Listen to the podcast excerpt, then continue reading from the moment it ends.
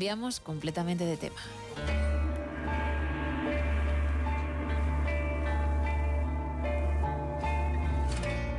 Porque creo que vamos a hablar de un libro que quien lo publicase se forraría, sí, pero también se cargaría a medio planeta.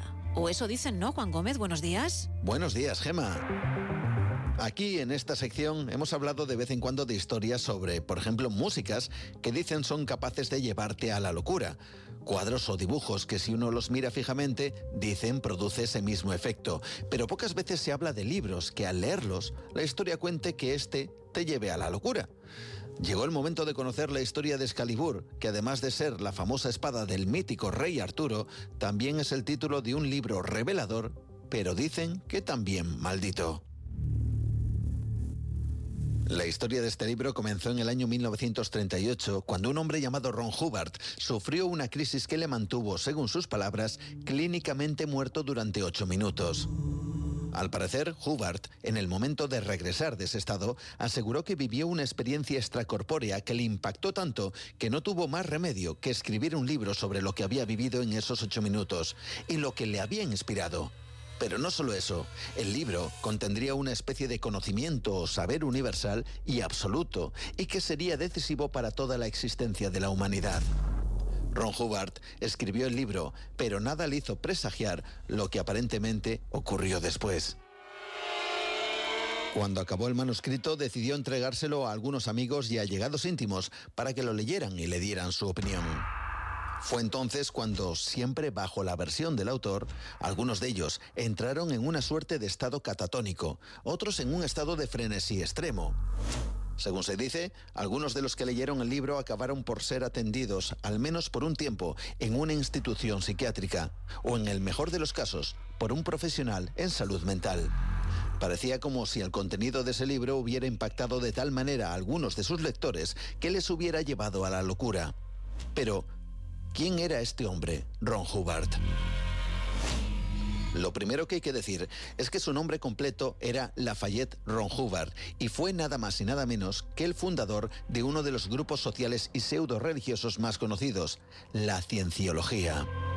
Su experiencia cercana a la muerte al parecer fue real. Durante una operación estuvo clínicamente muerto durante ocho minutos, lo que le llevó a interesarse por ciertos, vamos a decir, temas relacionados con el ocultismo. Aunque ya había escrito historias de aventuras o ciencia ficción con anterioridad, se empezó entonces a afirmar que en realidad él no escribía como tal, sino que alguna clase de entidad sobrenatural guiaba su mano, en la llamada escritura automática. Pero entre todos sus libros, según sus seguidores, Excalibur sería el más enigmático de todos. Durante toda su vida, Hubbard declaró sobre Excalibur que algunos de los que lo leyeron acabaron locos o incluso suicidándose, por lo que dicho libro, aunque real, jamás ha sido publicado. Sin embargo, los pocos que lo leyeron y no sucumbieron a su maldición, como un hombre llamado Arthur Parks, afirmaron que el libro podría tener un mayor impacto que la propia Biblia. Sea como sea, tras la muerte de Hubbard, el libro Excalibur se convirtió casi en un mito. Casi todo su legado, incluyendo esta enigmática obra, quedó en manos de la Iglesia de la Cienciología.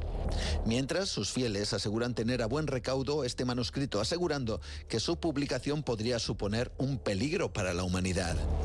Sea como sea, Ron Hubbard y la cienciología siempre han ido de la mano del debate, denuncias, acusaciones de todo tipo, pero también de homenajes. En el año 2011, el ayuntamiento de la ciudad de West Valley, en el estado de Utah, declaró el día 13 de marzo, día de su nacimiento, como el día de Ron Hubbard.